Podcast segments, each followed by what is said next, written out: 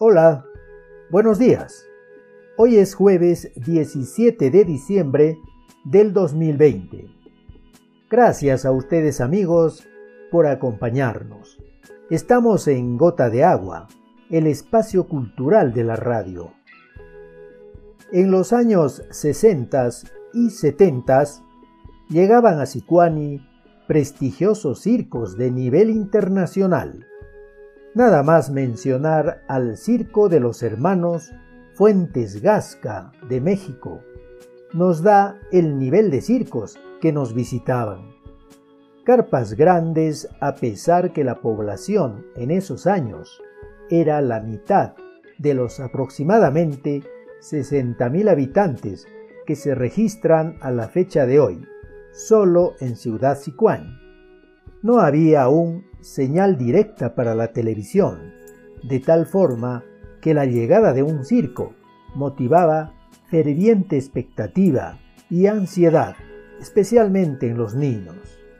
El atractivo más importante a la llegada del circo era ver el desfile de artistas por las céntricas calles de la ciudad. Trapecistas, malabaristas, equilibristas, payasos y bellas jóvenes que realzaban el colorido de la fiesta del circo. Llegando al final del desfile, una fila de carretas con jaulas de acero. Allí estaban leones, tigres, osos y cerrando el desfile impresionantes elefantes, no en jaulas por supuesto, sino tenían gruesas cadenas sujetas a sus patas. Ver estos animales era impresionante. Los niños de Sicuani, entre los que me encontraba yo, no teníamos ni la más remota idea que estos animales silvestres sufrían maltrato por parte de los domadores y encargados del circo. Desconocimiento e inocencia de nuestra parte. Tampoco las personas mayores podían imaginar o saber de las terribles condiciones en las que se manejaba a estos animales arrancados de su medio natural.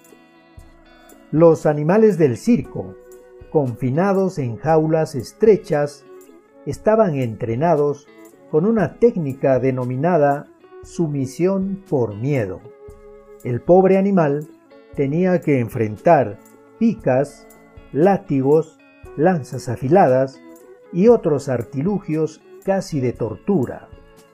En el espectáculo del circo, el domador de tigres o leones era nuestro héroe. Si se diera el mismo espectáculo hoy, el domador pasaría a ser el villano, el malvado. Hoy, siglo XXI, las cosas han cambiado y cambian continuamente para las actividades humanas. El espectáculo del circo también ha cambiado. Es diferente. La mayoría de circos del mundo ya no utilizan animales para sus espectáculos.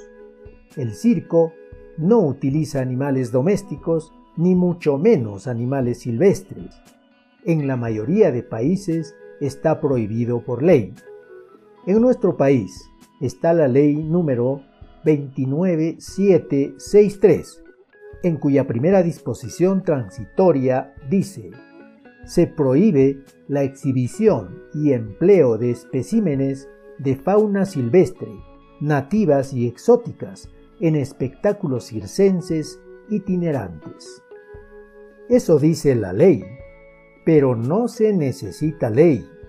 Es cuestión de sentido común el cual nos dice que no es posible utilizar animales para el espectáculo del circo, porque el entrenamiento a que están sometidos los animales en todos los casos significa maltrato y tortura. El circo de hoy no necesita animales para ser entretenido, divertido y exitoso. La muestra más clara a nivel mundial la da el afamado Cirque du Soleil o Circo del Sol.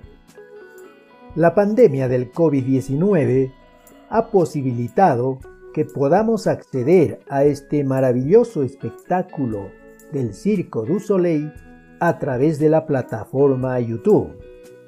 La primera vez que escuché algo acerca del Circo du Soleil fue en el año del 2012. Estaba en Ciudad de Lima y el famoso circo se presentaba. Los tickets de ingreso estaban agotados a pesar de su alto costo. La preferencial denominada Tapiz Rouge costaba 552 soles. La siguiente, VIP, 414 soles. La entrada más económica, 184 soles. El público que sabía de su calidad y espectacularidad no tardó mucho en agotar las entradas.